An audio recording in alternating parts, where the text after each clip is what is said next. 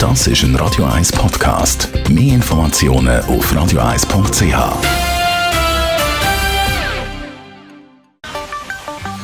Der Finanzratgeber auf Radio 1 wird Ihnen präsentiert von der UBS. Stefan Stutz von der UBS. Heute das Thema Rechtsformen von einem Unternehmen. Wenn man sich selbstständig machen will, also wenn man eine Firma möchte gründen was gibt es da alles für verschiedene Rechtsformen? In der Schweiz gibt es etwa 600'000 Unternehmungen. Und wenn man die anschaut, dann sieht man eigentlich, dass es die drei häufigsten Rechtsformen gibt. Das ist eine Einzelfirma, eine Gesellschaft mit beschränkter Haftung oder eine Aktiengesellschaft. Und Oft entscheiden sich natürlich dann die Leute ein bisschen auf der Basis von der Geschäftsidee, die sie haben und dem Risiko, das sie fahren, welche Rechtsform, dass sie dann gerne wählen wollen. Das hat also viel auch mit, bisschen mit dem Risiko, das im Unternehmen ist und mit der Haftung, wenn etwas schief würde gehen, ähm, zu tun. Sprich, wie gesagt, ich glaube GmbH, Gesellschaft mit beschränkter Haftung.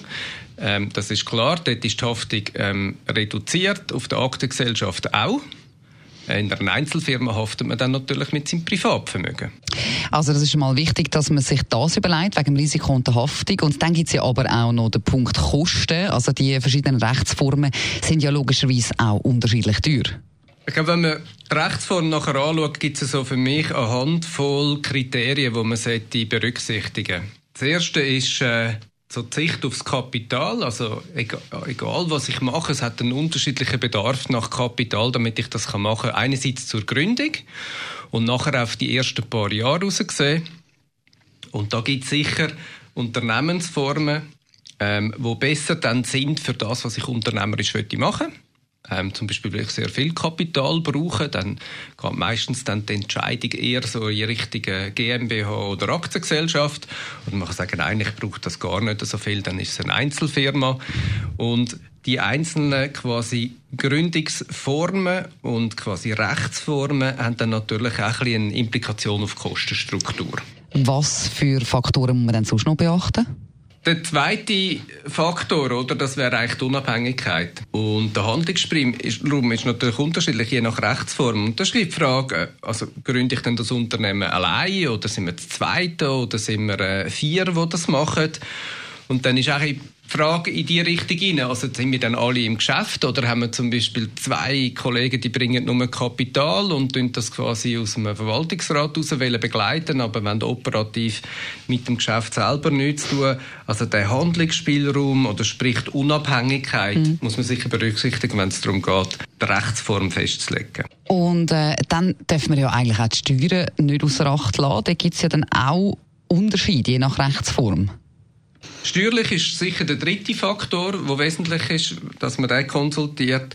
Ähm, es gibt natürlich einen Unterschied, ob ich quasi steuermäßig das möchte trennen, also Einnahmen und Vermögen zwischen Privat und Geschäft, hat sicher auch sehr stark mit dem quasi ähm, Umstand zusammen, ob man etwas allein macht oder in einer Gruppe rein. Ähm, und dann kommt es natürlich auch darauf an, wenn man dann Gewinn macht, wo wird man den gerne versteuert haben oder wo wird man den gerne behalten? Weil, wenn man natürlich eine juristische Rechtsform hat, dann erlaubt es eigentlich, dass die Firma der Mantel ist, wo der Gewinn macht und der Gewinn auch dort kann bleiben. Und auf der anderen Seite, wenn man eine Einzelfirma hat, dann läuft ja eigentlich alles über das gleiche Konto.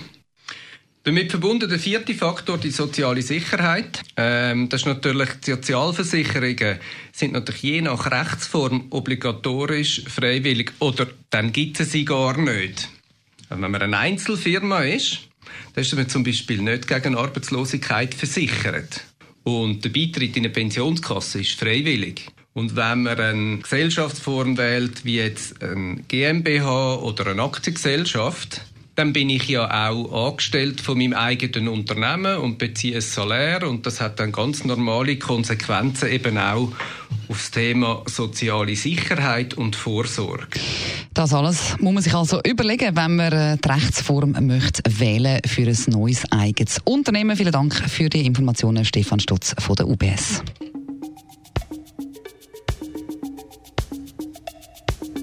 Das ist ein Radio 1 Podcast. Mehr Informationen auf radio1.ch.